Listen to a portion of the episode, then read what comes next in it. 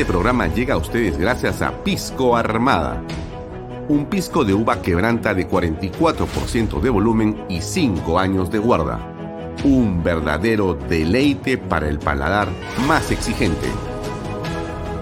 Cómprelo en bodegarras.com y recuerde, tomar bebidas alcohólicas en exceso es dañino. Coldwell Banker Realty Bienes Raíces para invertir o vender bienes raíces en Miami, Florida, Coldwell Banker. Coldwell Banker, la número uno hace 23 años en Estados Unidos y la número uno en Florida con más de 12 billones en ventas. Comuníquese con Jimena Prele al WhatsApp 001-305-904-0631. Coldwell Banker Realty, bienes raíces. Delop.pe. Somos especialistas en transporte de carga regular. Transporte de concentrados de mineral. También transportamos material y residuos peligrosos. Y diseño y construcción en todo el Perú. Ubíquenos en nuestra web delop.pe. Participa en la Gran Feria Minera de Lima del 27 al 29 de abril. Separa tu stand en Expomina Perú y haz negocios con el sector minero. ¿Qué tal amigos? ¿Cómo están? Buenas noches. Gracias por estar aquí en Canal B y en Vaya para acompañarnos de seis y media a 8 de la noche. Hoy tenemos un programa muy interesante con el general y congresista Roberto Chiabra, que va a estar con nosotros a las 7 en punto. Mañana, por si acaso, solamente les comento que vamos a estar también con otro hombre de uniforme, un marino ejemplar, Luis Gianpietri, el almirante Luis Gianpietri, para conversar en torno a la justicia que tarda pero llega.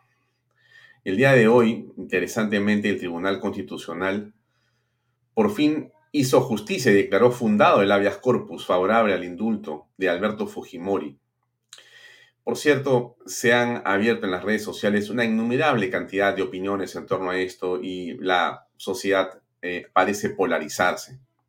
Es importante hablar un poco en torno a este tema. ¿Qué dijo el día de hoy eh, el abogado ah, César Nakazaki al respecto? Escuchemos sus declaraciones un minuto, por favor.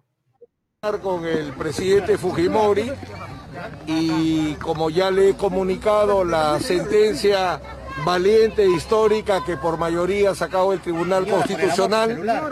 Ahora lo que corresponde es que el Tribunal Constitucional oficie al juez de ejecución penal supremo. El juez de ejecución penal supremo es el que tiene que dar la orden de libertad. Yo calculo que el Tribunal Constitucional seguramente entre mañana y el lunes debe enviar el oficio porque es un oficio de libertad, debe cumplirse de manera inmediata y calculo también que entre lunes o martes el juez de ejecución penal ya estaría ordenándole al INPE la escarcelación. Doctor, y después de eso, ¿a dónde lo piensan trasladar? Porque se supone que es una persona que necesita oxígeno, etcétera. ¿Va a ir a la clínica donde siempre ha ido de Polo Libre? ¿A dónde iría? Eh, él, por ejemplo, tenía programada mañana una atención con neumología porque ah, recuerden que al presidente Fujimori el motivo del indulto humanitario era problemas cardiológicos. Hoy se han agravado con problemas pulmonares. Él sufre de fibrosis pulmonar. Casi todo el día para en oxígeno. Entonces Keiko y la familia ya van a coordinar dónde va a estar. ¿Y mañana igual sale a su cita, la neumología? ¿Igual mañana sale? Probablemente no, probablemente no. O, suerte que está el médico tratante, el médico tratante está permanentemente, entonces va a evaluar, porque evidentemente también el presidente se ha emocionado, la presión se la están midiendo en este momento. la noticia, ¿cómo lo ha tomado? Justamente le ha ¿Qué dijo el presidente? Bueno, evidentemente de, de un gran alivio, de un gran alivio porque como habíamos conversado con el presidente, era totalmente injusto que él muera en la cárcel. Muy bien, eso es lo que dijo el abogado César Nakazaki. Mucho que decir en torno al tema, pero prefiero guardar todavía mi opinión y más bien contarles algunas cosas que han venido diciéndose en las redes sociales a partir de lo que ha ocurrido hoy con esta decisión del TC. Pero Castillo fue rápido en decir la crisis institucional de la cual o a la cual me referí en mi mensaje al Congreso se refleja en la última decisión, en esta. Los órganos de justicia internacional a los que el Perú está adscrito y el Estado de Derecho deberán cautelar el ejercicio efectivo de la justicia para el pueblo. ¿No? Sale él a enfrentar, a negar lo que ha hecho el TC. Aníbal Torres dice, tras el fallo en favor de Alberto Fujimori, este organismo no debe existir, debe desaparecer. Lucas Gersi, muy claro en lo siguiente, aquí el motivo real por el que quieren una asamblea constituyente, eliminar instituciones públicas que pueden limitar y controlar los poderes del Estado y así instalarse dictatorialmente en el poder. Esta historia ya ocurrió en otros países de la región que otras propuestas antidemocráticas tendrán, dice Lucas Gersi. Alberto Belaunde dice, vergonzosa decisión alejada de los estándares internacionales de derechos humanos. Nuevamente el trío antiderechos, Sardón, Blume, Ferrero, actual en el Tribunal Constitucional. Actúa, ¿no? Alejandro Muñante, congresista, dice lo siguiente, el autor infalible Tribunal Constitucional que ayer aplaudido por la platea caviar, redefinía el concepto de sexo, anulaba votos en caso frontón y avalaba golpe de Estado contra Congreso es hoy para estos mismos un adalid de impunidad que no debería existir por no seguir afín a sus intereses. Úrsula Letona dice, respetemos la institucionalidad. Hace unos años el TC declaró constitucional el cierre del Congreso. Así lo reconocimos y respetamos. Hoy ese mismo TC resolvió conceder a un ciudadano 80 años y enfermo un habeas corpus. El TC ha fallado. Corresponde respetar sus decisiones. Flor Pablo Medina, congresista morada. Fujimori está condenado a 25 años de cárcel por violación de derechos humanos y crímenes de lesa humanidad. En memoria de las víctimas de Barrosatos y Cantuta, el TC tiene la responsabilidad de hacer cumplir estas sentencias y respetar la Constitución y los pronunciamientos de la Corte de Derechos Humanos. Ross Pigliosi, es justo que se libere a Alberto Fujimori. Sigo. Mirta Vázquez, bueno, ya ni lo leo lo de Mirta Vázquez. Y tampoco leo ya lo de Sirid Bazán. Pero, en fin, miren ustedes, eh, voy a ponerles eh, algo que encontré y que creo que es útil, útil. Por eso es importante tener un programa como Vaya Talks. Mire, se lo voy a, se lo voy a compartir aquí para que usted lo escuche, ¿ya? usted lo escuche, porque esto eh, está acá. Bueno, a ver, una salvedad, ¿no? Este programa que usted va a ver se grabó en el 2016, ¿ya? 2016-2015. Hoy estamos en el 2022. Hace seis años yo tenía un programa que se llamaba Redes y Poder, quizá usted se acuerda, que comenzó en Willas, pasó a Canal 9, pero este que usted va a ver es Redes y Poder, que era el de Willax, ¿correcto? Ya. Y ahí hay una entrevista que yo le hago a Pancho Utel y le pregunto, ¿por qué es que odian tanto a Fujimori? Ya, déjeme ponerle ese pedacito, ¿de acuerdo? Para que usted escuche y entienda y va a comprender muchas cosas que quizá algunos han olvidado, pero es bueno que los peruanos recordemos. Aquí está ese segmento de cinco minutos que se lo pongo para recordar, recordar también es vivir. Teníamos otro peso, pero la voluntad sigue en Colombia. Bueno, elementos diferentes, pero la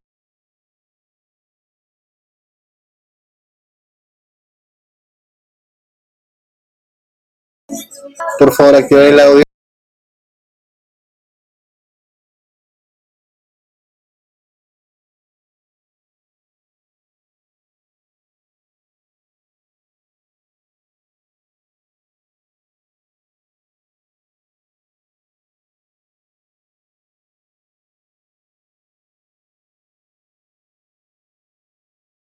Las, los asesinatos, dice, los asesinatos, hombre. Entonces tratan de hablar del Fujimorismo como un asunto terrorífico, ¿no es cierto? Y la izquierda se pone detrás calificando de esta manera el eh, planteamiento que hace Keiko Fujimori con su partido político. ¿Es así?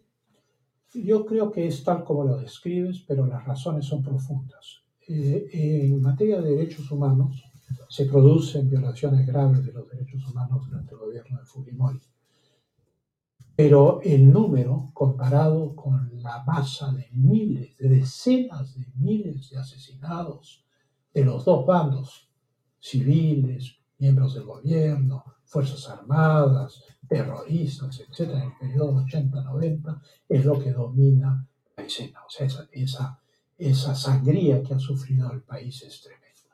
La razón profunda del antifujimorismo es el odio por haber desmantelado el Estado de Velasco, que había sido la niña de los ojos de la izquierda peruana por la cual había luchado desde 1930 y a la cual se habían ido uniendo distintos partidos políticos con formas más moderadas o más radicales de lo mismo. O sea, el APRA, la democracia cristiana, Acción Popular, en fin, todos preconizaban lo que hizo Velasco.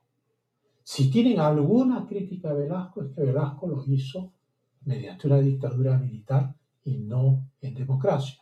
Y toda la izquierda marxista y la mitad de Acción Popular que se secesionó del partido se fueron a colaborar con los militares durante 12 años.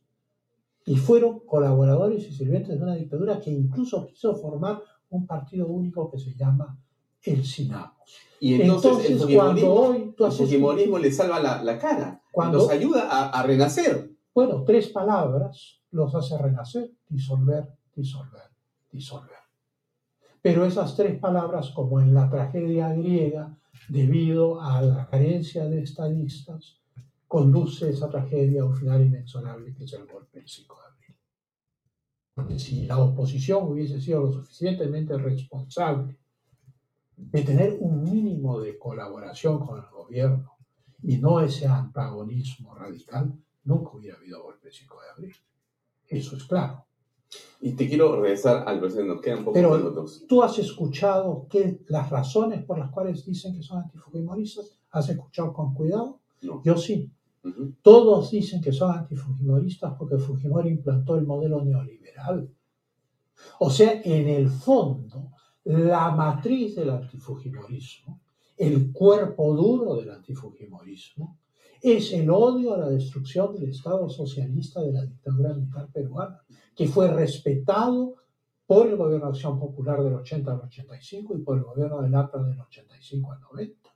Esa es la razón de fondo por la cual se odia a Fujimori y por la cual hay este antifujimorismo en un sector de la política peruana que es tan fuerte. La parte epidérmica son las violaciones de la democracia y los derechos humanos. No cabe duda que hubo esto, pero la violación de la democracia de Velasco, de eso no habla nada, nadie. Y cuando se inauguró la Comisión de la Verdad en la casa de José de la Ribagüero, en Chorrillos, la foto que presidía el hall de entrada era la de Juan Velasco Alvarado, un golpista, un dictador, con el cual mucha gente que integró la Comisión de la Verdad fueron colaboradores y uno de ellos copresidente de la República y miembro de la Junta de Gobierno, el general Arias Graciani.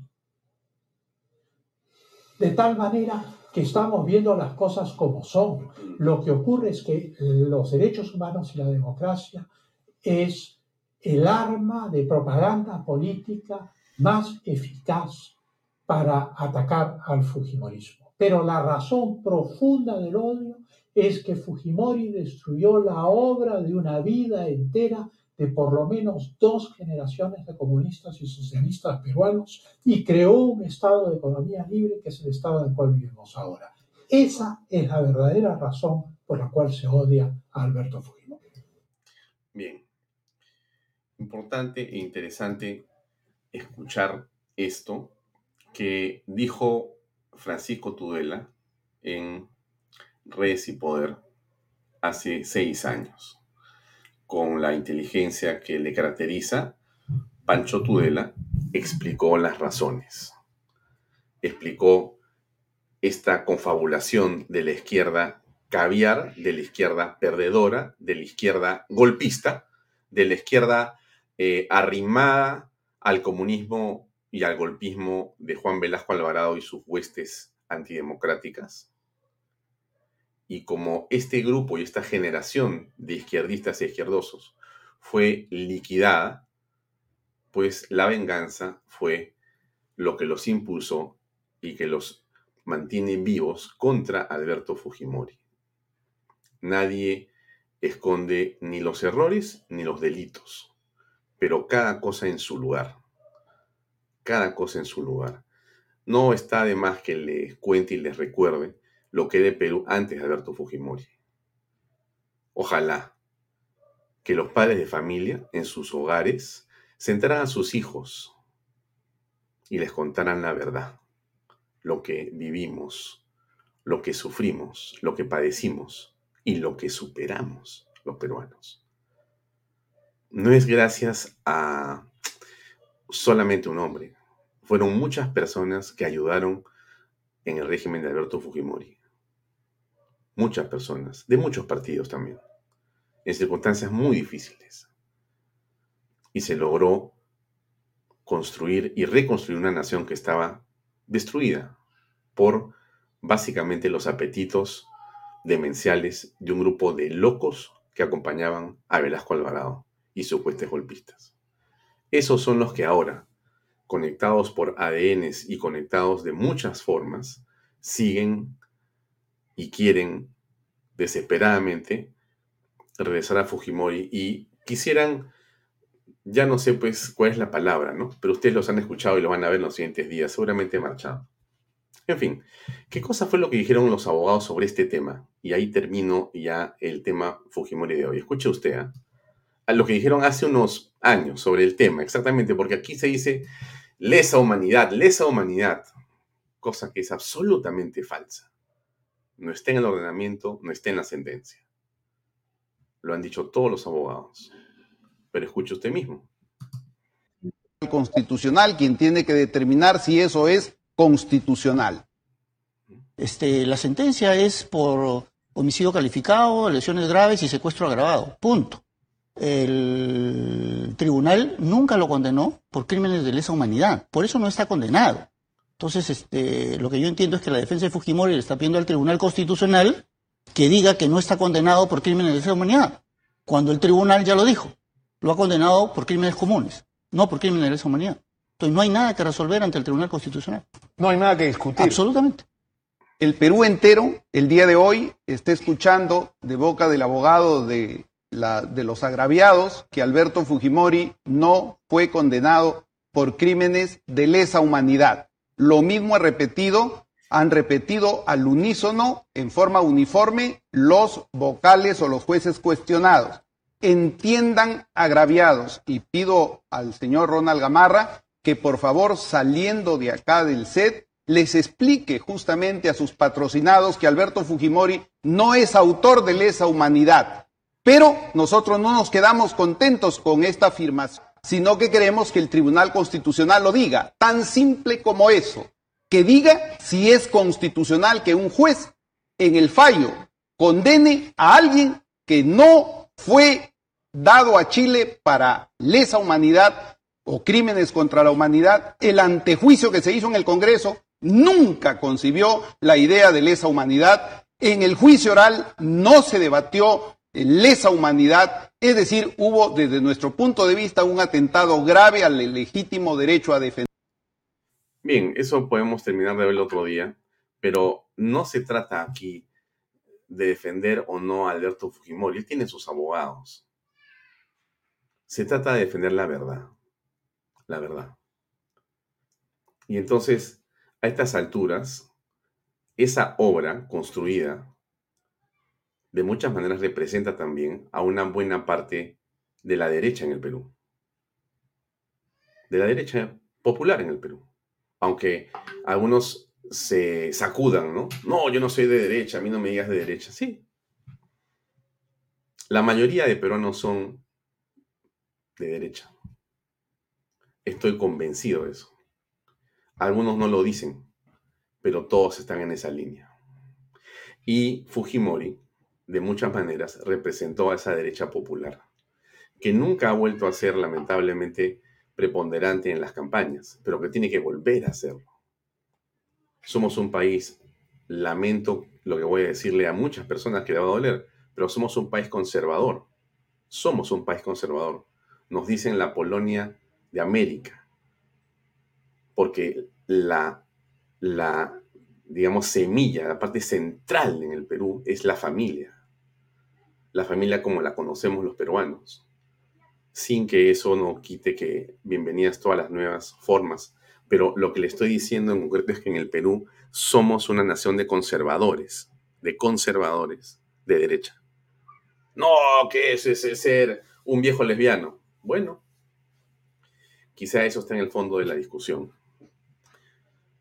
Pero Fujimori, de muchas maneras, logró hacer cosas realmente importantes y positivas para la nación. Y eso es parte del odio que se le tiene a él.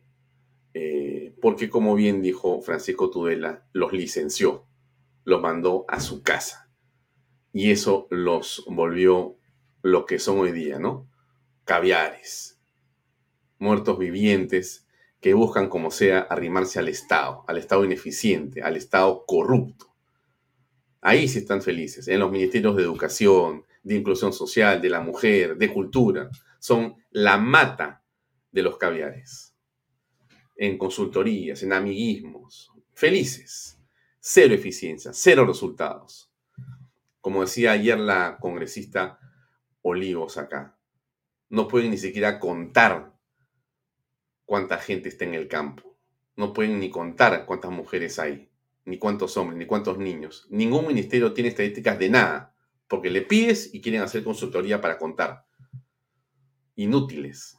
Esos son lo que se ha convertido el Estado, eh, que ha crecido de una manera eh, también exorbitante. Pero esto nos distrae, ¿no? Nos distrae de lo importante. ¿Qué es lo importante? Mire, le pongo esto acá. ¿Sabe qué cosa es? Mire usted lo que uno hace encontrando cosas. 17 de marzo del 2022, considerando el artículo 23 del reglamento de organización, en, pocas palabras, designan consejero presidencial de la Comisión Consultiva del Despacho Presidencial en materia de gestión gubernamental. Tremendo título, ¿ah? me he quedado impresionado. Consejero presidencial de la Comisión Consultiva del Despacho Presidencial en materia de gestión gubernamental. Esto debe costar una fortuna. ¿Quién es este hombre que tiene esa capacidad? Daniel Enrique Salaverri Villa, consejero presidencial de la Comisión Consultiva del Despacho Presidencial en materia de gestión gubernamental, cargo, bueno, honorario, dice. Impresionante, ¿no? Qué curiosos cargos honoríficos, ¿no? Qué curiosos cargos honoríficos. Realmente son eh, sorprendentes, sorprendentes. Pero eso es lo que está en el fondo. Y le muestro esto, esta otra chiquita antes de comenzar nuestra conversación con el eh, congresista Roberto Chiabra. objetivo. En el caso de nuestras niñas y niños entre 5 a 17 años, hasta la fecha hemos avanzado con casi 5 millones de inmunizados con una dosis y los que representa el 64% y más de 3 millones de inmunizados con dos dosis lo que a su vez representa el 42%. Hemos producido materiales y recursos educativos en 40. Por si acaso no vaya usted a creer que esto que está viendo acá es eh, un juego de sonido y de audio, ¿no? Esto corresponde a la superposición del discurso del señor eh, Pedro Castillo hace unas horas en el Congreso y al discurso del señor Aníbal Torres, primer ministro, en el Congreso hace unos días. Eh, como ya es de público conocimiento, el señor presidente de la República ha leído tal cual, como usted ve, lo que había ya presentado el señor Aníbal Torres en el Congreso. Termine de escucharlo. Un lenguas originarias.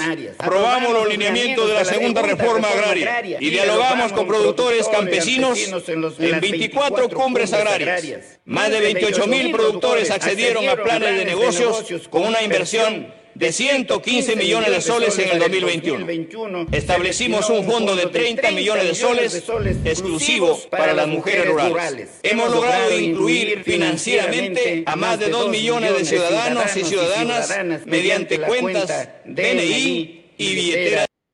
Hmm. Bueno, eso es en realidad lo que está eh, detrás de esta presentación del presidente también, ¿no? Eh, simplemente anda, copia, y lee, copia y lee, ¿no? Y eso es un poco lo que se ha convertido esta presentación del presidente de la República.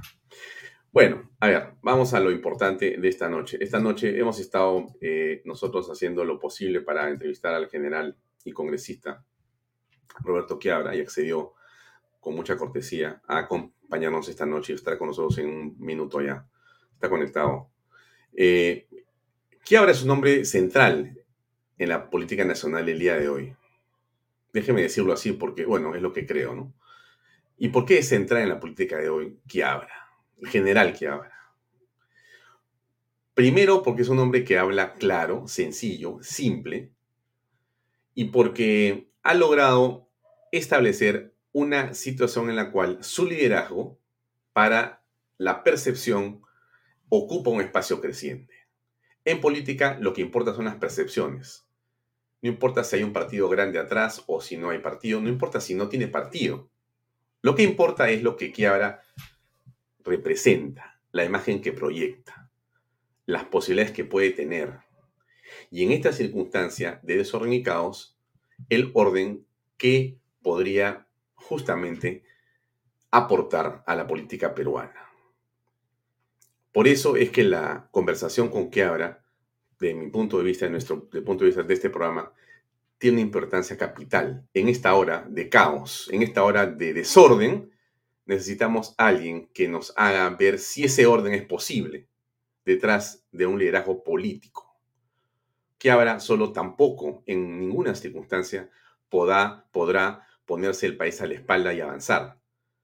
Si algo puede Quiabra hacer, será en todo caso, por supuesto, si lo quiere, ser el hombre delante de un gran frente democrático, por supuesto, al que se unirán seguramente muchas fuerzas, diversas, y quizá que abra por su condición de haber sido un líder importante e innato en la guerra, podrá también liderar el Perú de alguna forma más importante que la de ahora. Bueno, eso es lo que está detrás del de eh, general en retiro, Roberto Quiabra. Eso es lo que está, esa es la perspectiva.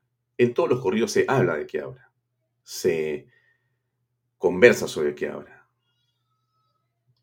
¿Qué piensa Quiabra?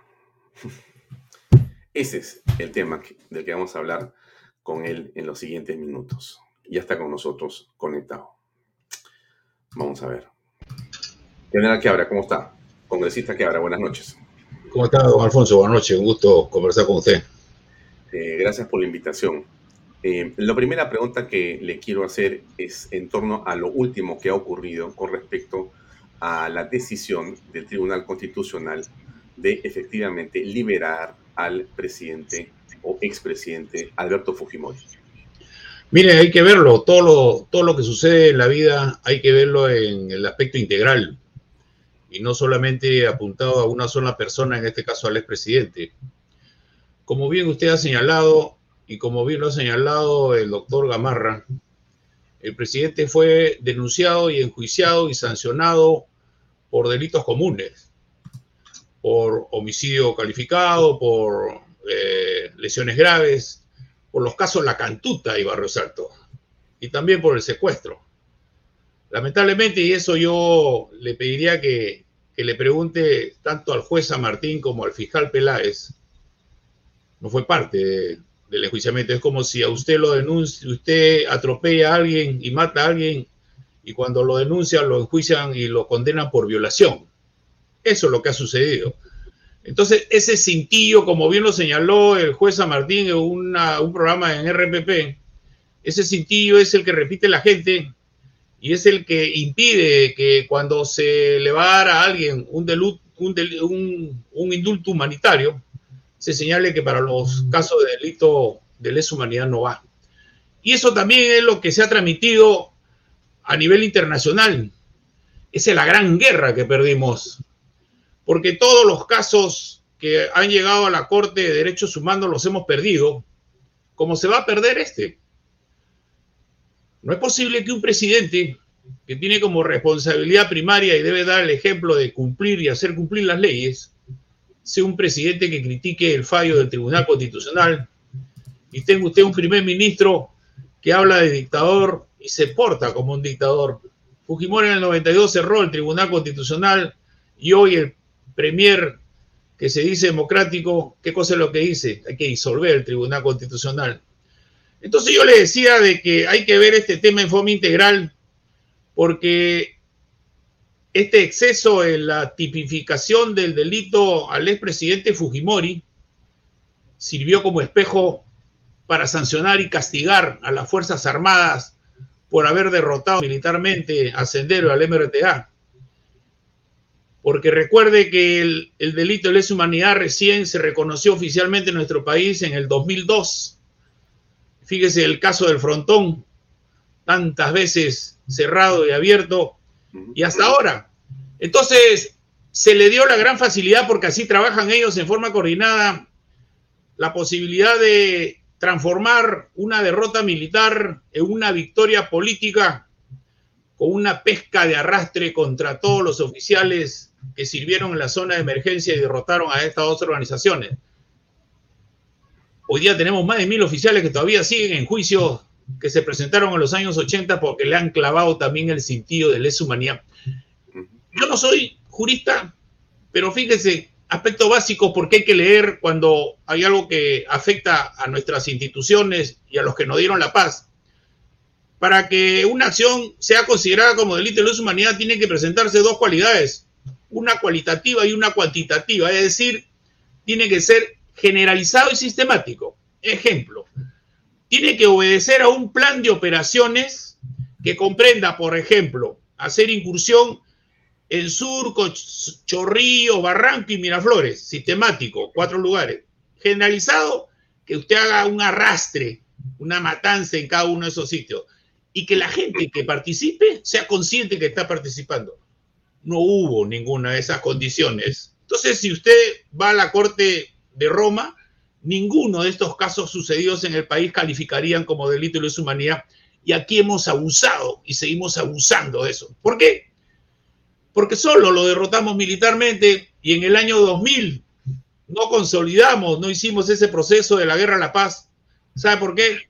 Porque si no, no tendríamos Movadef, si no, no hubiéramos tenido CONARE y no tendríamos un gobierno marxista-leninista hoy en nuestro país, porque no hicimos las cosas completas, porque comenzamos a cantar victoria, nos apropiamos de la victoria y nos olvidamos que toda victoria hay que consolidarla militarmente. Usted llega a un objetivo, lo tiene que consolidar, porque si no, en el contraataque el enemigo lo puede derrotar. Hoy estamos pagando las consecuencias de lo que no hicimos.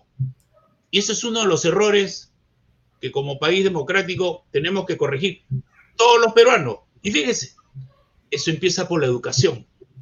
Entonces, cuando usted señala por qué los jóvenes cuestionan tanto los fallos, porque los jóvenes no saben lo que sucedió en nuestro país entre el 80 y el 2000, porque regalamos dos botines a la izquierda, la educación y la cultura. Recuerde que en el año 2014 se dio una ley para que todos los profesores sancionados por la justicia por cuestiones de terrorismo estuvieran fuera del sistema educativo. Recién el reglamento se dio el 2017 cuando hicieron estos su gesta educativa paralizando la educación tres meses y salieron más de mil profesores les regalamos a nuestros chicos, les regalamos 18 años que ellos han estado trabajando para que nuestros chicos no sepan la verdad de lo que sucedió. Eso es un error. Tenemos que corregirlo. ¿Cómo tenemos que corregirlo?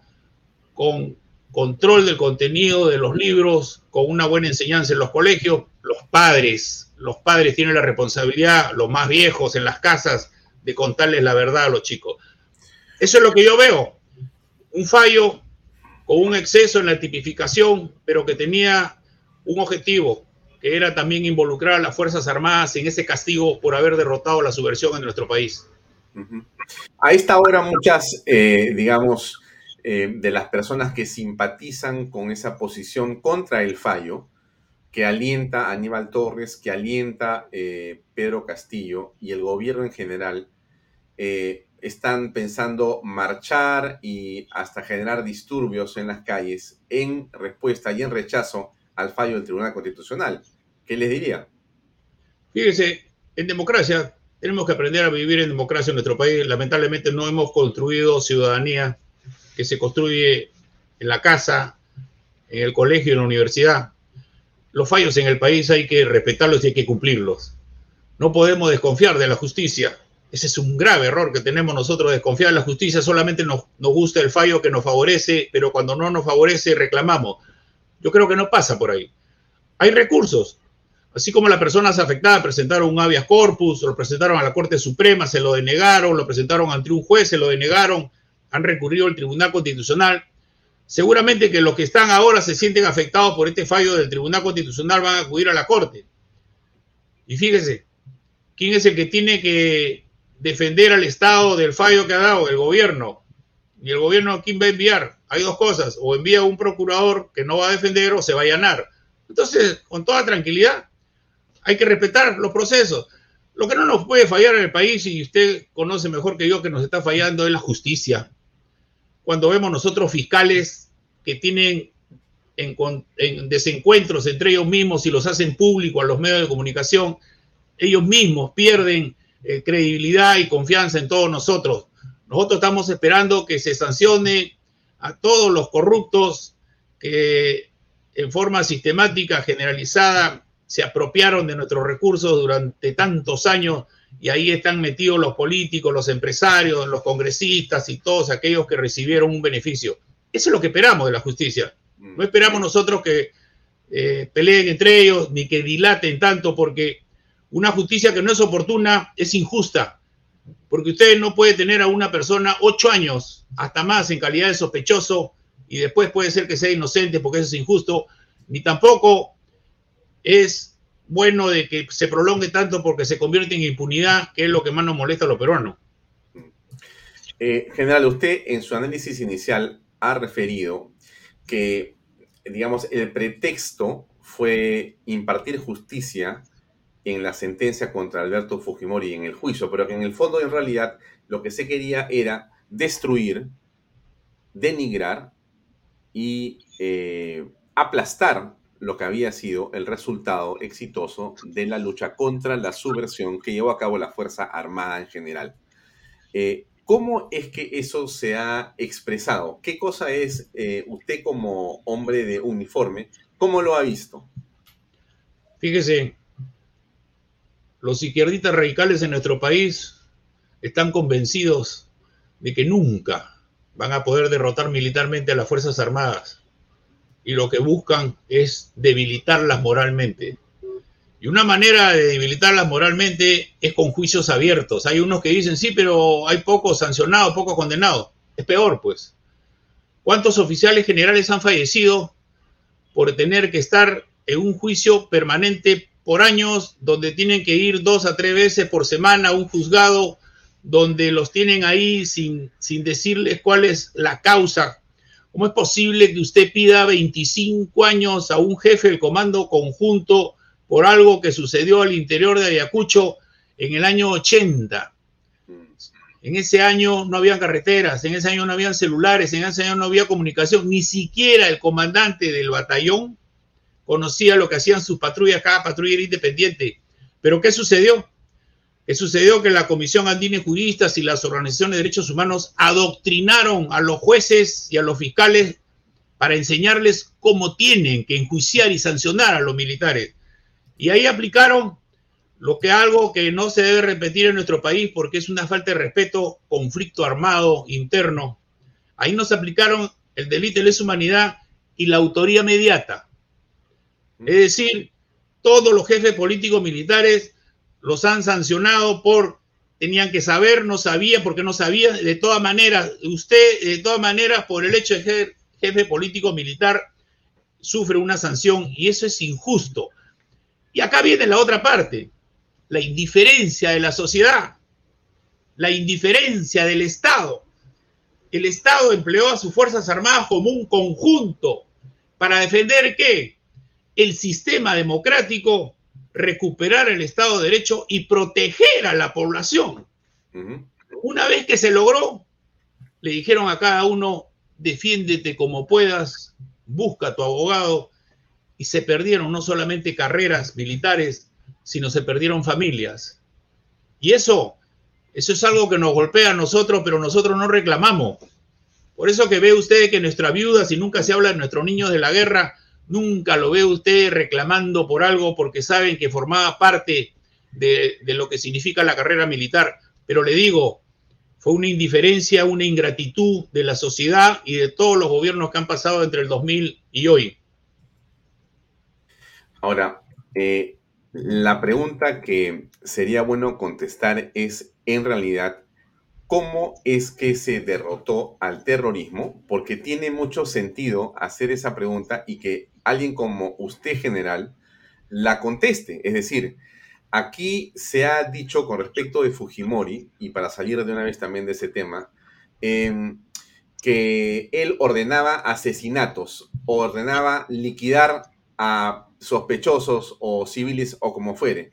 En realidad, la estrategia que lleva al éxito y que permite eh, destruir a Sendero Luminoso, ¿cómo es que se forma y cómo, cómo se conceptualiza? ¿Qué papel cumple el, la población en este, en este esfuerzo? Fíjese, don Alfonso, como premisa, ni Belaunde, ni García, ni Fujimori han sido denunciados, enjuiciados y sancionados por su política contrasubversiva.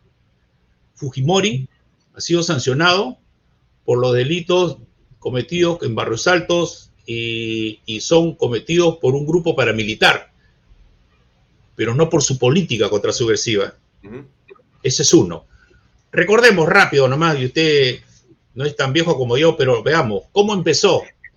En el año 80 empieza con el retorno a la democracia, donde había un puente para que la izquierda, que tuvo una buena votación para participar en la Asamblea Constituyente del 78 que dio la Constitución y tuvo congresistas, diputados y senadores en esa época. Ese era el puente, esa era, ese era la vía democrática para ellos eh, discutir y poner sus ideas. Ellos habían participado en la formulación de la Constitución. Pero hubo pues este, los primos hermanos, los hermanos incomprendidos de Sendero Luminoso, que dijeron que había que tomar el poder por la fuerza. ¿Y cuál fue la reacción del Estado? Primero se dijo que era algo focalizado en Ayacucho, que eran unos abigeos y que era una situación que tenía una respuesta policial. Tres años después, después de haberle regalado tres años a Sendero y en el momento de mayor violencia subversiva, recién le dicen a las Fuerzas Armadas que salgan a defender al país. Y todos los políticos que siguieron en sus cargos se pusieron de perfil y le dijeron a las Fuerzas Armadas, ustedes solucionenos el problema. Se continuó en el gobierno de García y recién cuando llega el gobierno de Fujimori en el 92 se hace un gran cambio. Ese gran cambio significó darse cuenta que esto no era una solución militar ni policial, sino era una solución integral. ¿Y qué se hizo? Se hizo el Comité Único de Pacificación a nivel del Ejecutivo y a nivel del Comando Conjunto, el COFI. Se creó un Estado Mayor entre militares y policías dedicados exclusivamente para planear, organizar y dirigir las acciones contra la subversión. Recuerde usted la ley de arrepentimiento que dio resultado. Se comenzaron a arrepentir. Los, los emerretistas se arrepintieron masivamente porque ya se dieron cuenta que no había futuro. Y los de Sendero hicieron abandono, se desertaron. Entonces, tiene usted eso, tiene usted que limpiamos las cárceles, tiene usted que le dimos a los universitarios que vayan a estudiar, que no podían ni ir a estudiar a las universidades. Las cárceles eran pues este, las escuelas del crimen. ¿Y cómo hicimos al interior del país? Porque ahí fue donde ganamos nosotros y lo dejamos sin ese espacio que ellos querían tener en el campo para llegar a la ciudad. En los pueblos, la ubicación permanente de las patrullas, las mismas poblaciones le daban el local, que era generalmente una posta médica o un colegio que abandonaron por el temor. La acción cívica, ese trabajo conjunto entre los soldados y los ciudadanos para mejorar la calidad de vida. La formación de los comités de autodefensa, no como sale por ahí un patita de decir que él organizó y nunca lo vi. El ejército organizó los comités de autodefensa a los lugares más difíciles donde se los organizó y se les dio escopetas y a los otros lugares donde había una patrulla no era necesario. Y se hizo un trabajo en lo militar de un hostigamiento permanente a su elemento armado. Ese trabajo coordinado con una dirección que en el campo eran los jefes políticos militares, eran los jefes de los frentes y que arriba era el presidente, tuvo éxito. Pero como le digo, el éxito militar, no se consolidó el año 2000, el año 2000, en, esta, en este proceso de la guerra de la paz, se tenía que, a la zona que hoy conocemos como Braen, que es Ayacucho, Junín, Huancavelica, parte del Cusco, debió haber llegado la presencia social, política y económica del Estado. No fue. Y esa zona que nosotros, que estaba abandonada por el Estado, y la ocupó Sendero y la sacamos, hoy día es ocupada por el narcotráfico, que este gobierno no lo quiere enfrentar. Y hoy día tiene usted toda esa región central de nuestro país incomunicada y dominada por el narcotráfico. Así se ganó, pero así se ganó militarmente. ¿Pero qué no hicimos? No hicimos la reforma del Estado. Las instituciones del Estado fueron golpeadas en el 92, todas perdieron su independencia. Las únicas que se reformaron fueron las Fuerzas Armadas, si no yo seguiría siendo comandante general. Tenemos una nueva generación de oficiales, tenemos las escuelas de formación de oficiales que van formando nuevos líderes. Eso es lo que no tienen los partidos políticos, eso es lo que no tienen eh, todas las organizaciones, eso es lo que hoy vemos cómo están destruyendo el Estado, lo están denigrando, colocando ministros y funcionarios de primer nivel de baja calidad. ¿Por qué? Porque eso es lo que le da sustento a un Estado, que los mejores hombres estén en los ministerios para poder nosotros saber explotar nuestras riquezas. En el Perú lo que más sobra es plata. Lo que no tenemos es calidad humana, especialmente en los políticos y en lo que gerencia nuestro país. Bien, entonces ahí está un poco la manera como se enfrentó y se derrotó a eh, Sendero Luminoso, pero hubo eh, una, digamos, eh, simbiosis, una unidad muy importante entre las comunidades y la Fuerza Armada. En realidad eso fue, entre otras cosas, lo que permitió que se pudiera vencer al terrorismo. Esto es correcto. Entonces la pregunta es, ¿la izquierda qué tipo de narrativa ha construido que más bien ha terminado por eh, poner a toda la Fuerza Armada ante el Poder Judicial y como agresores y destructores de los derechos humanos. O sea, ha hecho, ya ha cambiado completamente la realidad de las cosas. ¿Qué ha hecho la Fuerza Armada para defenderse? Bueno, nosotros para defendernos nos somos defendiendo solos, porque tenemos que ver algo que es muy interesante y que hay que valorar la formación que le dimos a los soldados de servicio militar obligatorio en nuestros cuarteles. No fueron captados por Centero ni el MRTA. ¿Qué hubiera sido nosotros si los hubieran captado masivamente? Fíjese el enemigo que hubiéramos tenido, un enemigo entrenado y, que sabía cómo trabajábamos. Hay que recordar que Sendero Luminoso es la única organización subversiva en el mundo que ha empleado al magisterio como parte del lavado de cerebro de la gente. Magisterio presente en los colegios, en las academias y en las universidades. Ahí está su fortaleza.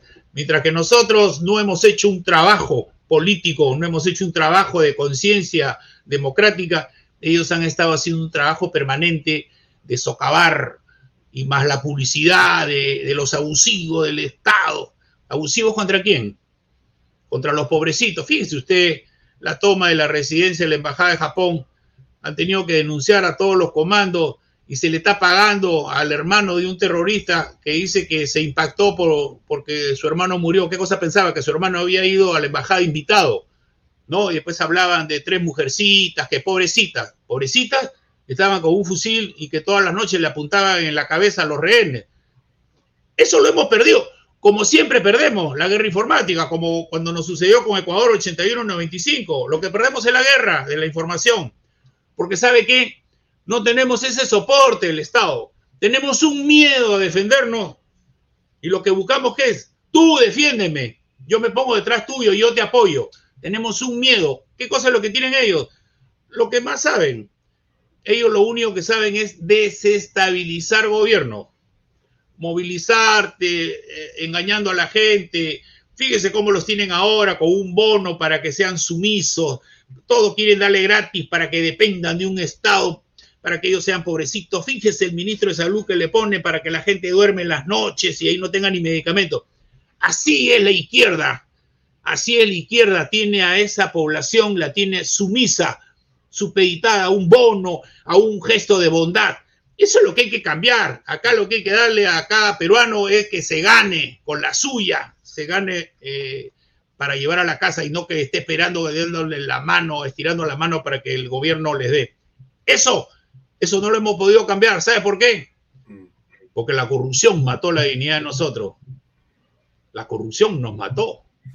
Ya, pero ahí le pregunto, general, la corrupción, según su análisis, ¿dónde está?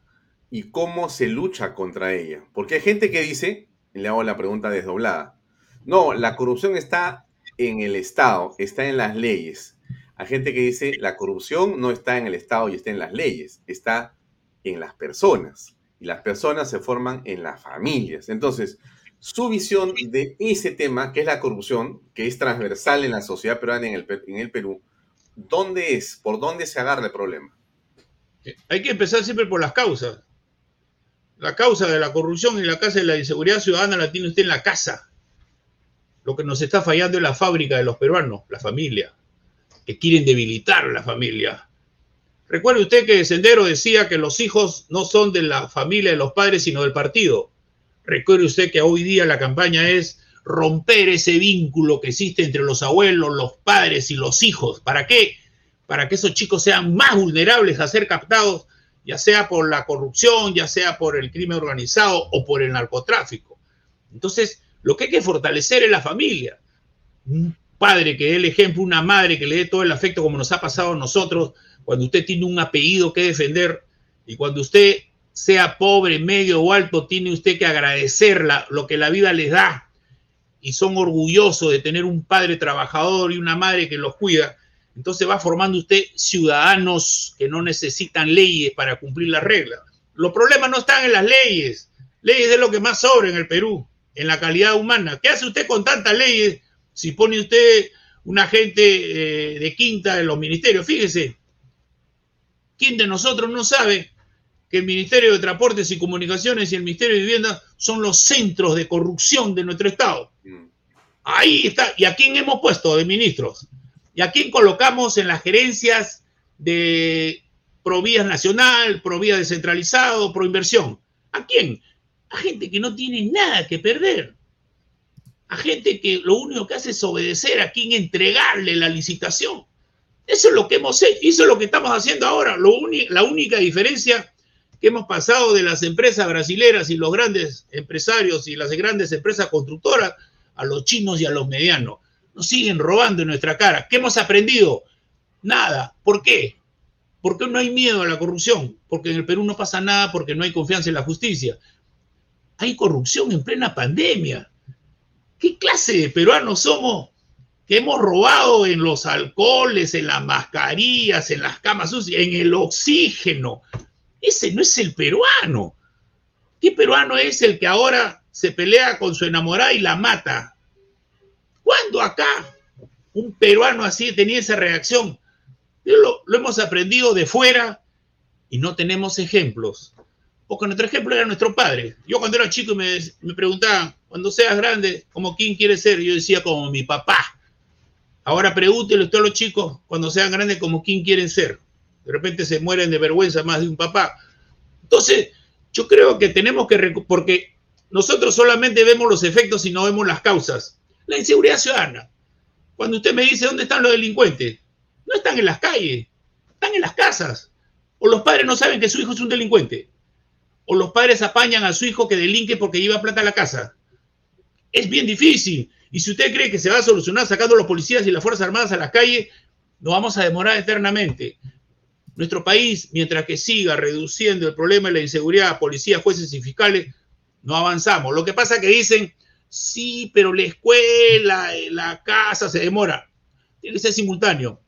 Tiene que haber estrategia, tiene que haber planeamiento. ¿Cuál es el planeamiento estratégico para enfrentar la seguridad ciudadana en nuestro país? Ni idea. ¿Por qué hay que hacerla por distrito? Porque cada distrito tiene su realidad. El Estado está bien complicado, hay una burocracia gigantesca, existe en realidad y en el fondo una, ineficiencia creciente por donde uno mira, ve más empleados públicos y ve eh, casi ningún servicio funcionando correctamente. La pandemia ha agudizado este tema. Hay mucho dinero, es un estado realmente rico, rico, con muchos recursos y con muy poca calidad de servicio hacia el ciudadano. Entonces la pregunta es, en su concepción de país y de estado, ¿usted ve general que habría que, por ejemplo, de los 18 ministerios que existen, había que juntar algunos de ellos para hacer más eficiente la gestión pública o cree que más bien debería haber más ministerios como piensa, por ejemplo, Pedro Castillo y los caviares? Fíjese, ahora con el de ciencia y comunicación que no saben cómo hacerla, que le quieren quitar con IDA y IGN a las Fuerzas Armadas. En el Perú solamente debe haber 13 ministerios. 13. Lo que tenemos hoy en día, lo que, sí, lo que tenemos hoy en día y COVID nos ha desnudado por completo es alta burocracia, baja eficiencia y gran corrupción. Eso es lo que hay que cambiar. Usted, por ejemplo, el Ministerio de Obras Públicas, si usted tuviera el Ministerio de Transportes y Comunicaciones, Vivienda y Construcción, usted tendría que transporte se dedica a todo lo que es caminos, puentes, carreteras. Comunicaciones, todo lo que significa el enlace digital a nivel nacional que no tenemos. Vivienda, todo lo que es construcción de viviendas y agua. Y construcción, todo lo que son colegios y hospitales. ¿Usted cree que el, Ministerio de Educación, el Ministerio de Salud tiene competencias, tiene capacidad para construir? Ya hemos visto que es un desastre. Un solo ministerio, bien armadito, con un buen ministro, bueno viceministro, y cuando alguien mete la mano ahí nomás se la rompe porque usted sabe dónde está. Entonces usted tiene un presupuesto más organizado. Fíjese, hemos fracasado y hay que reconocer los gobiernos regionales. 20 años cumplimos este año de gobiernos regionales. ¿Quién pensó que nosotros, con esa medida que era una forma de acercar el Estado a los ciudadanos, íbamos a tener este desastre de la gente que nosotros mismos elegimos? ¿Quién iba a imaginar que el arequipeño, el pirano, el tumbesino que conoce su región no iba a tener una visión de su región y saber qué cosa es lo que tenía que hacer? Ha ido creciendo el presupuesto. ¿En qué? En gastos corrientes. El 90% del presupuesto de gastos corrientes. Y después todo lo que reciben de canon, ¿qué hacen? Fíjese usted la vergüenza de tener hospitales a medio construir en plena pandemia. Los colegios ¿Usted cree que los peruanos van a regresar al colegio al 100% ahora el 28 de marzo? ¿A quién, vamos, ¿A quién vamos a engañar si sabemos que la realidad es, fíjese, hay como 200 colegios que, deben agua y luz? No les pueden dar plata para pagar el agua y la luz. No les ponen agua, no les han construido un techo. En dos años levantamos los colegios. Trabajo simultáneo, rápido. Cuando hay una guerra mundial o cuando hay una emergencia como la de ahora, usted se respalda en la construcción, Usted utiliza los cuarteles como campamentos para la reconstrucción de los colegios, ampliación de los hospitales, y trabajan tres turnos de ocho horas como los chinos. En vez de tener tantos ambulantes ahí que tienen que pagar hasta, hasta cupos por seguridad y por el metro cuadrado, estarían trabajando y ganándosela. Pero a nadie se le ocurre. Entonces yo creo que eh, el, Perú pasa por, por cortar los ministerios, un ministerio de inclusión social, ¿por qué Ministerio de la Mujer? Un ministerio que vea el niño, la mujer, el anciano y el discapacitado, que nadie se acuerda de ellos. Entonces, ¿para qué tanta burocracia? ¿Cómo se ve?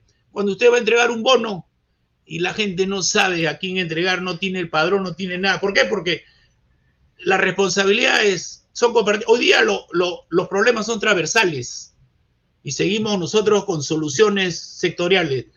Cuando usted habla de la pastilla para la, anemia, un ministerio recomienda la pastilla, el otro la compra, el otro la, distribuye. ¿Y quién es el responsable cuando no llega? Ninguno. Entonces, yo creo que hay que replantear los ministerios, hay que replantear los, los gobiernos regionales.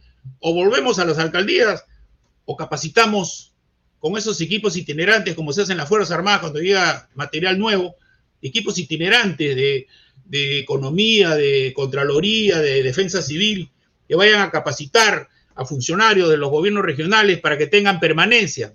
Ahora en octubre van a haber elecciones y el primero de enero seguro que sacan a todos y comienzan otros nuevos. Y si son los primos, los amigos, los queridos, nadie sabe nada, ni siquiera defensa civil y empiezan de cero. Así pueden emplear su presupuesto y saben que no pueden entrar en corrupción porque ya tiene usted gente formada. Eso hemos debido hacer 20 años, no hemos hecho nada. Mm. Ahora, eh, entonces, teniendo claro que la corrupción hay que tomarla desde la familia, desde la formación, que el Estado habría que reducirlo porque es ineficiente, viendo cómo se logra juntar ministerios. el otro tema central en la gestión es cómo eh, gobernar eh, un país que tiene en este momento una cierta y clara polarización. La pregunta que yo le hago al general Quiabra y al congresista Quiabra es, políticamente, ¿dónde se ubica? ¿Cuál es su ideología? Mira, ven, yo no soy ni de esta izquierda que quiere refundar el país, ni de esa derecha que no quiere cambiar nadie. Nada quiere cambiar la derecha, todo está bonito, todo está igual. Yo soy, si es así, yo soy un tipo de centro que tiene que hacer reformas, pero con visión, con visión de país. Para eso usted tiene que conocer el país. Cada región nuestra es una realidad diferente. Usted no puede hacer una sola fórmula para las 24 regiones y lo hemos visto nosotros en la pandemia. Fíjese cómo no saben ni gestionar una pandemia que si a mí me hubiera tocado, yo como presidente estaría haciendo lo que estoy haciendo ahora con usted, hubiera puesto mi Zoom con los 24 gobernadores regionales a las 6 de la mañana para que me digan cuál es su situación de ese momento. Así las necesidades no superaban las capacidades. Así lo del sur se enteraba, por ejemplo, cuando Loreto estaba que se morían y había falta de oxígeno, había falta de cama sucia, había que relevar a personal. Y lo del sur no pasaba nada, no aprendieron nada. Y después pasó a Piura. Cuando llegó a Arequipa, llegó a Huánuco, recién comenzamos nosotros a reaccionar. ¿Por qué? Porque no hubo liderazgo, no hay cultura de planeamiento estratégico, ni tampoco tenemos nosotros un sentido de prevención. Fíjese lo que ha sucedido en Patás. Nosotros tenemos que asumir que estamos eh, en el cinturón del Pacífico, donde en cualquier momento vamos a tener un, desastre. Nosotros tenemos expuestos el fenómeno del niño de cualquier intensidad. Tenemos que ser un país con cultura de prevención. El gran ejemplo es México. México tuvo un terremoto enorme antes del Mundial. ¿Y qué hicieron? Demolieron todas las instalaciones, las casas, los edificios que no iban a soportar un sismo semejante. Años después, hace cuatro o cinco años, vino un sismo igual. No se cayó nada. Solamente un colegio. Un colegio que coimió al, al de defensa civil mexicano y le dijo que para qué íbamos, si lo podía tachar. Se cayó ese colegio y ahí tuvieron los muertos. Pero el resto, nada. Y cuando usted ve una cultura de simulacro, donde los mexicanos suenan una alarma y todos salen y se ubican, usted dice, ¿por qué el Perú, que tiene una emergencia, una situación emergente igual, que en cualquier momento nos puede pescar desprevenido, ¿por qué no tenemos esa misma cultura?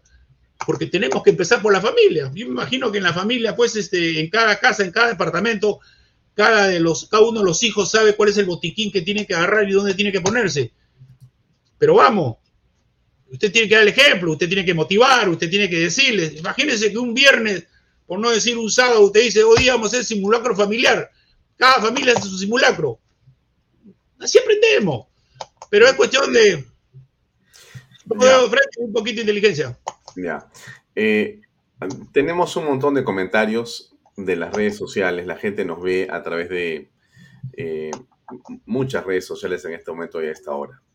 Hay una pregunta que comienza a ser recurrente. No solamente lo de que habrá presidente, que seguramente la ha escuchado usted, pero la otra es, ¿por qué? Ver, preguntárselo en dos etapas. La primera es, ¿usted piensa aceptar si lo postulan a la mesa directiva 22-23? ¿Usted aceptaría eso? Fíjese, yo parto por la palabra mágica que no tenemos del año 2000, que es unidad. Parto porque yo conozco cómo son nuestros políticos. O sea, lo que podemos conversar hoy día, el 28 de julio, puede ser diferente. Hubo una primera intención para presidir esta primera. Eh, Usted estaba en esa posibilidad, en ese bolo. Yo tenía el 90% del bolo, pero por ahí dijo alguien, este, vas, a poner, vas a poner un militar, los lapicitos se van a asustar y los militares no saben dialogar, así son. Bueno, así es pues. Eh, entonces eh, dije, no tengo ningún problema. Yo no tengo ningún problema. ¿Sabe por qué? Porque acá lo que se necesita es unidad. Acá si yo me presento como Superman pierdo. Acá tenemos que tener un equipo. Y, cuando se habla de vacancia, yo siempre digo, hay que buscar dos cosas. El momento y el día después. El día después es quiénes van a asumir la conducción del país Vamos recién a empezar a buscar quiénes quieren, quiénes no quieren y empezar recién a decir qué vamos a hacer. No. Y hay que tenerlo. Y eso se necesita unidad. Desde ahora, unidad. Juntarnos todos. Tiene que haber un desprendimiento político. Juntarnos todos. Llamar a todos los que saben, cada uno en su sector, hacer un plan para entrar a ejecutar ya mismo. Ya mismo eso me está, diciendo. Lo que pasa es que la gente calificada no quiere participar. No quiere participar porque sale más golpeada. Entonces hay que darle esa confianza. ¿Por qué? Porque si usted le da la confianza y sabe, yo con este, yo sé que este no va a robar. Yo sé con este, este va a decidir. yo sé que con este vamos a trabajar, no hay problema, pero cuando usted dice, este, no, hay que generar confianza. La, la, confianza pasa por eso, que usted genere confianza que no va a robar, que va a tomar decisiones y que va a empezar a trabajar. Entonces, ¿usted qué necesita? La gente que conoce y que también no va a robar, que es competente y que tiene ganas de trabajar. ¿Qué opinión le merece eh, esta, este, este, este post que pongo ahí? Enrique Won, de Podemos Perú, conversa con Perú Democrático para integrar su bancada. El congresista aseguró que los cuatro miembros que quedan de la ahora inexistente bancada Podemos, porque Anderson ha renunciado hace unas horas, Perú eh, pronto podrían estar con otro grupo de legisladores. ¿Qué le parece eso? Bueno, es una decisión particular, cada bancada sabe con quién se junta, ¿no? Yo tengo muy buena relación con el congresista Anderson. Yo, como le digo, yo aprendo de economía de él. Yo creo que es un congresista, si tuviéramos varios congresistas así capacitados, yo creo que el nivel de Congreso sería otro. Es una persona que cuando interviene, tú sabes que no habla ninguna palabra, ¿no? ¿Ah? Hay que escucharlo, hay que aprender. la parte, cuando, bueno, le metí una revolcada, por ejemplo, a, al ministro de Economía del efecto rebote. Entonces, cuando usted encuentre y comienza a hablar de economía y comienza a dar numeritos por el aire y te aparece un congresista que te dice pim, pim, pim, tú dices, sabe. Ya, pero regresamos a la pregunta, pues entonces. Eh, Ahora es una decisión, es una decisión muy personal, es una decisión. Si se sienten afines, que se junten mañana mismo.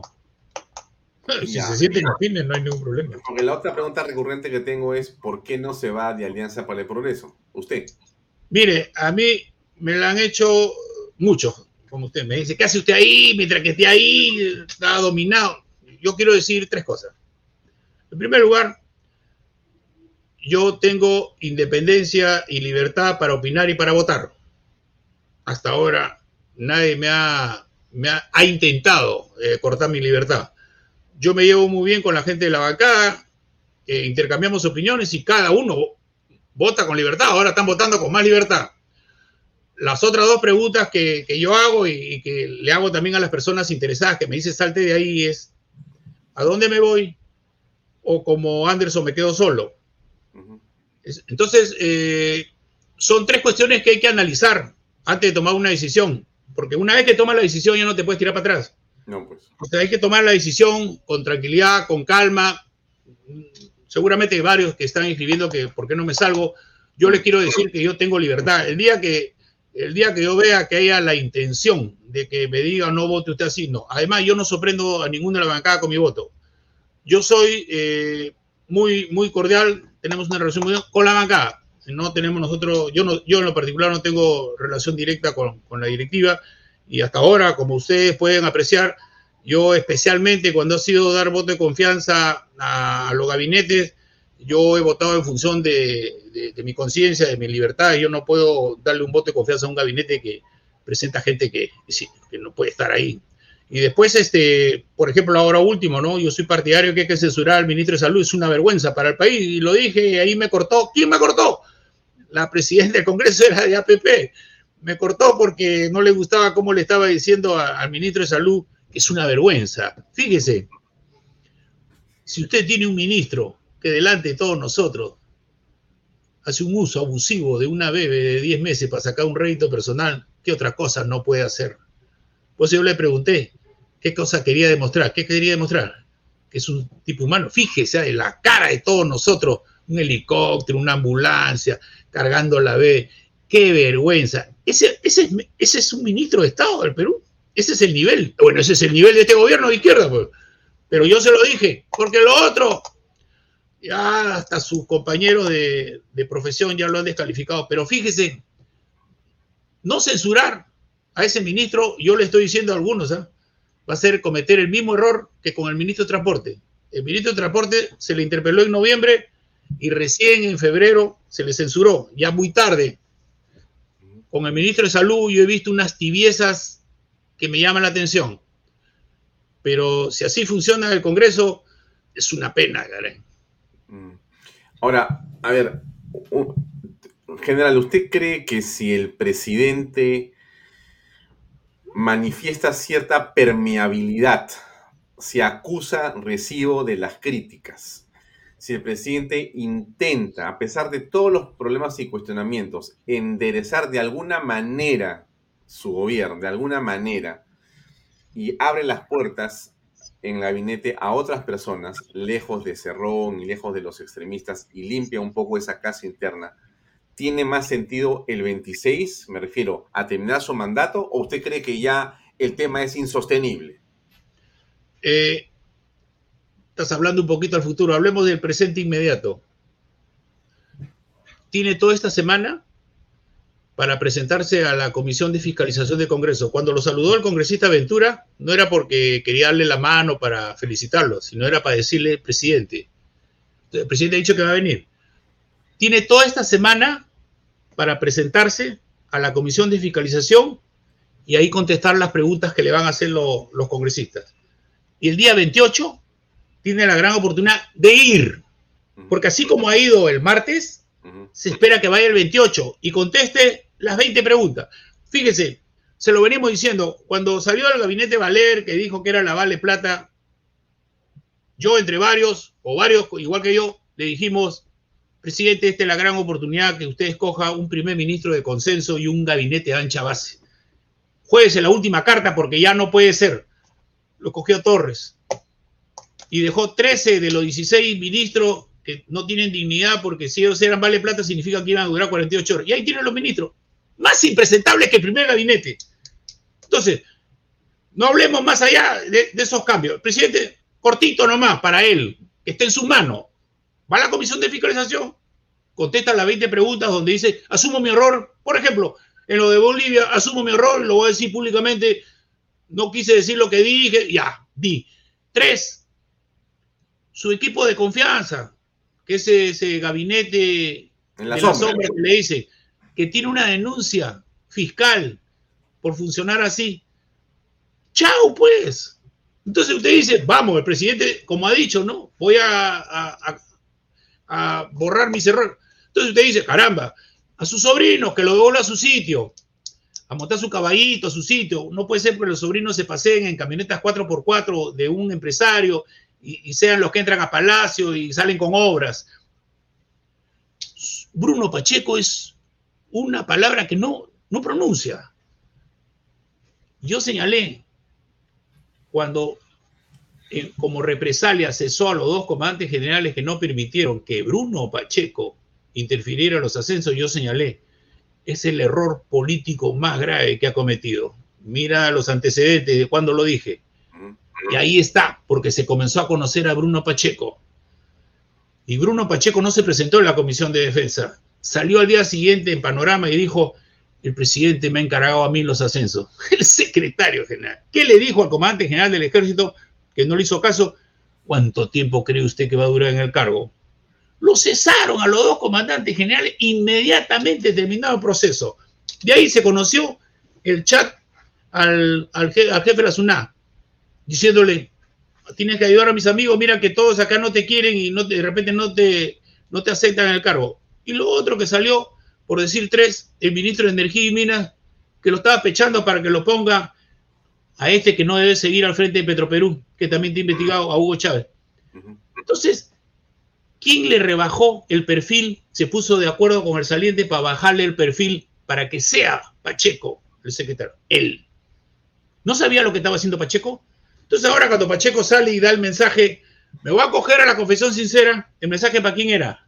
Para él. y ni se presentó a la fiscalía. O sea, no seamos inocentes. Y Bruno Pacheco yo le digo dos cosas. Si dice la verdad sobre los ascensos, que yo la conozco, si dice la verdad sobre coroneles de la policía que según el segundo comandante dice que han pagado, le pagaron para ascender, y si entrega su celular, yo podría decir que comienza a hablar, a decir la verdad. O sea, las cosas están claras. ¿Tú crees que vas a cambiar el gabinete? Ya lo hubiera cambiado el ministro de Salud, el, primer ministro, fíjese, fíjese para que vea qué poco consecuencias son algunas bancadas. En esos 20 días antes de que se presente a pedir el voto de confianza, la bancada se reunió con el primer ministro y le dijeron como condición, sáquelo usted al ministro de Transporte y al ministro de Salud. Bueno, el transporte lo sacamos. ¿Y el ministro de Salud? ¿Y ahora te tiras para atrás? Yo digo, si el Premier se reúne con la bancada para ver los programas y le, todos le dicen, todos coinciden que lo saca, ¿por qué no lo sacó? Mm. Esa es una rutina, es una mentira. ¿Tú crees que a mí me van a llamar para decir, acompáñanos para hablar con el primer ministro? Entonces, que tú me digas que el presidente va a cambiar de gabinete, no lo cambia ni al de salud. ¿Y por qué no lo cambia al de salud? Porque es el alfil, pues, del, del secretario general del partido, del portero que domina el Perú. Una pregunta general. ¿Usted se ha imaginado presidente del Perú? Y mira, yo te digo dos cosas. Primero por la unidad.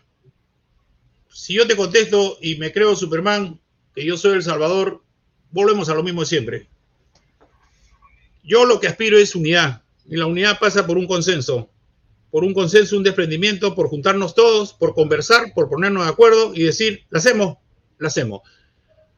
Si no, si no sabemos nosotros reconocer nuestros errores que hemos cometido y no solucionamos nuestros errores y no enmendamos el rumbo, vamos a seguir perdiendo. ¿Quiénes perdemos? Los peruanos. Los peruanos. Fíjate cómo nos han ganado.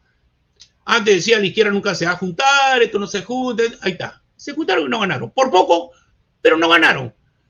¿Hemos reconocido los errores? No. No hemos querido reconocer los errores y los errores son culpa de nosotros y causa de lo que nos ha sucedido en la corrupción. Corrupción que mató la dignidad de los peruanos. Entonces los peruanos dicen, esta sarta de corruptos, prefiero votar por el otro, vamos a ver cómo le va. Bueno, ya el otro tiene seis meses, ya se han dado cuenta que se equivocaron, se equivocaron. Yo creo que lo, lo positivo todo lo negativo que los jóvenes están haciendo una clase rápida de historia y ya se han dado cuenta por qué no tenían que votar por un partido marxista, leninista, mariateísta. Entonces, si a mí me dices que nos vamos a juntar y me dicen, ¿sabe una cosa general? Nos juntamos todos y queremos que tú entres veces. Fenómeno, empezamos. Pero eso de, dicen, puede ser, me han dicho, pregúntale qué cosa dice. Entonces yo te digo ahorita, sí, yo soy. Ahora, la pregunta que le haría es, ¿con quiénes no estaría dispuesto a ir en una alianza política. Pero no me conteste un segundo. Una publicidad pequeña y enseguida con su respuesta, por favor. Dale. PBM Plus, proteínas, vitaminas y minerales y ahora también con HMB. Recuerde, vainilla y chocolate. No olvide que el ejercicio favorece su sistema inmune. Compre PBM en boticas y farmacias a nivel nacional. pbmplus.pe. Delop, transporte y construcción. Especialistas en transporte regular de carga, transporte de concentrado y mineral, también transportan material y residuos peligrosos, diseño y construcción. Entra a la página web de lob.pe.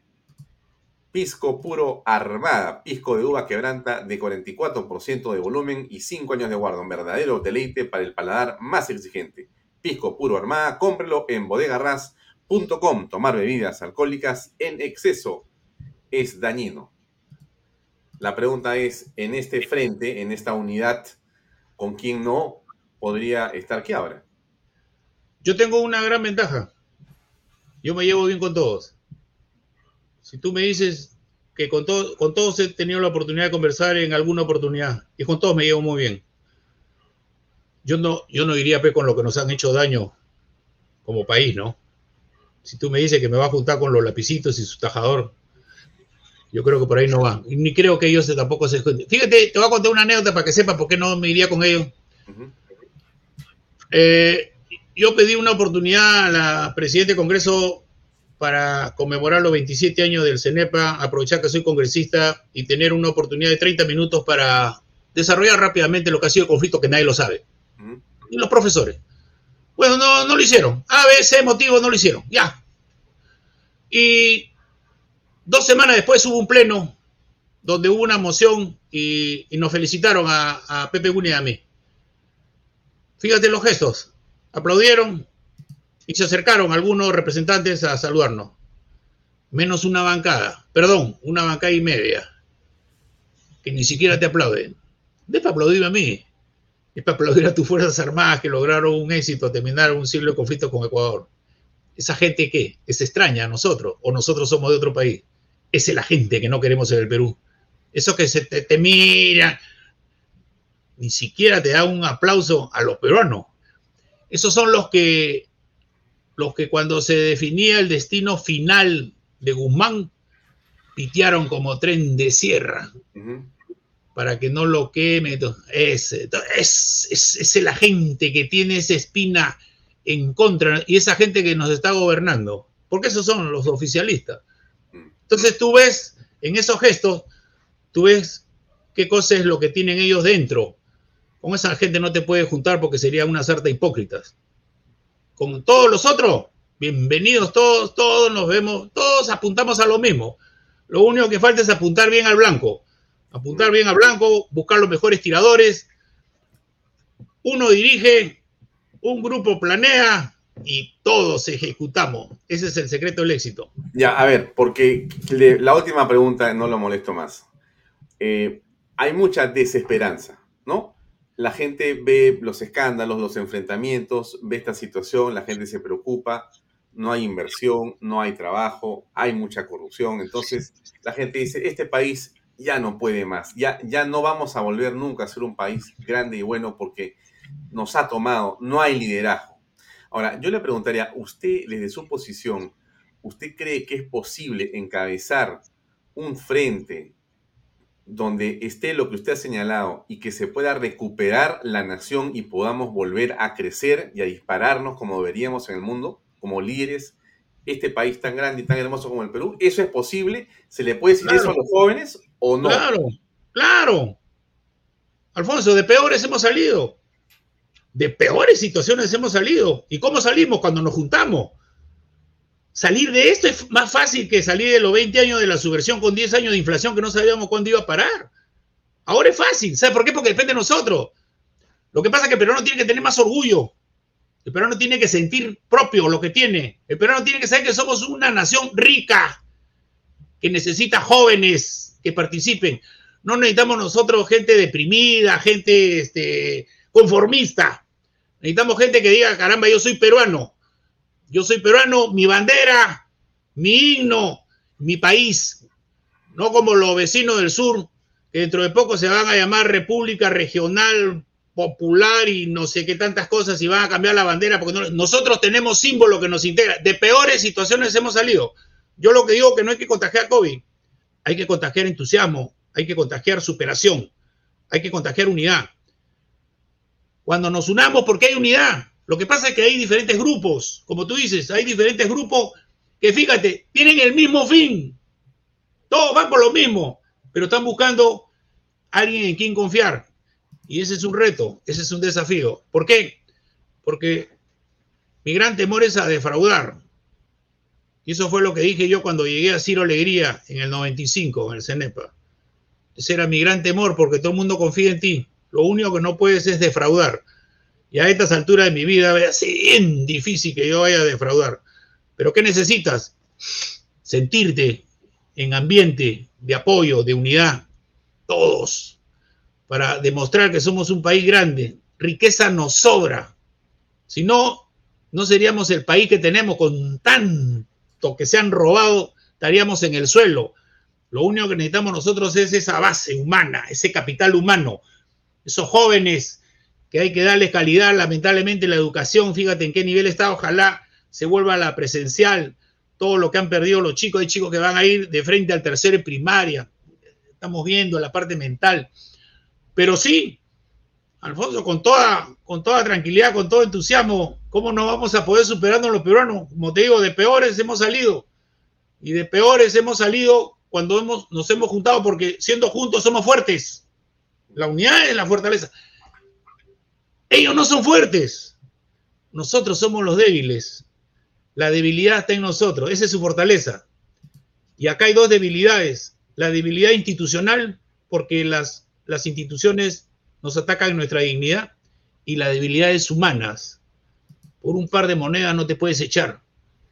Entonces, si nosotros superamos las debilidades institucionales las debilidades humanas, nos comprometemos todos a trabajar juntos, este Perú le damos la vuelta en cinco años. Fácil, fácil. Todo tenemos, todo. Mira, está parada la minería. Cuajones, las bambas, nadie dice nada. Cuajones, han salido ahí los trabajadores. Nosotros trabajamos, vivimos contentos, de esto vivimos. Nos han cortado el agua hace 10 días. No figura. Esa es la gente, esos son los peruanos que dicen yo trabajo por el Perú Mira lo que me hacen. ¿Quién los defiende? Nadie. Inacción e incompetencia del Estado, del gobierno, porque así trabajan. Bueno, si conocemos eso, tenemos que superar. Si todos los peruanos trabajamos, cada región es rica. Cada región requiere un instituto tecnológico para que los chicos se capaciten ahí. De manera que cuando viene la empresa tú dices, necesito mano de obra calificada, no la traes de otro sitio, sino de ahí. Los chicos viven ahí. Entonces, esta es inteligencia, esta es habilidad. Este es solamente un poquito de interés. Interés nacional. Lo que pasa es que los políticos tienen intereses sindicales, intereses partidarios, intereses personales. Cuando miren un poco más arriba del interés nacional, te va a costar un poco más, pero vamos a tener éxito permanente. General, se acabó el tiempo. Le agradezco mucho por esta hora de conversación. Eh, nos han quedado varios temas. Lo invito para otra oportunidad cuando tenga nuevamente tiempo en su agenda. Muchas gracias por su disposición para conversar esta noche en Vaya Muy amable. No, gracias a usted, don Alfonso, por, por el diálogo y por todo lo que nos han escuchado. Tenemos esperanza, pero no no puede deprimirse por un par de sujetos que están perdidos. ¿Eh? Somos responsables nosotros mismos lo que votamos mal y lo que no fuimos a votar. ¿Lo podemos superar? Claro que sí. Nos juntamos y lo hacemos. Que me pasen la voz, este, Alfonso, cuando estemos todos juntos. Gracias. Gracias, buenas noches, muy amable. ¿eh? Gracias.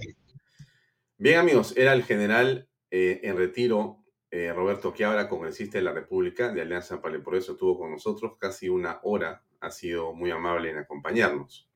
A ustedes muchas gracias por estar con nosotros. Antes de irme, por supuesto, la publicidad que permite que este programa siga adelante a toda velocidad. PBM Plus. Así es. Proteínas, vitaminas y minerales y ahora también con HMB. Recuerde, vainilla y chocolate. No olvide que el ejercicio favorece su sistema inmune y que una buena alimentación es su mejor defensa. Compre PBM en boticas y farmacias a nivel nacional. Para más información, entre, ahí está la web, pbmplus.pe.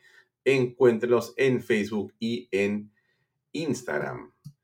DELOP, transporte y construcción, especialistas en transporte de carga regular, transporte de concentrado de mineral, también transportan material y residuos peligrosos y diseño y construcción en todo el país. Entre usted a la página web Pisco puro armada, pisco de uva quebranta de 44% de volumen y 5 años de guarda, un verdadero deleite para el paladar más exigente. Pisco puro armada, cómprelo en bodegarras.com. Y no se olvide que tomar bebidas alcohólicas en exceso es dañino.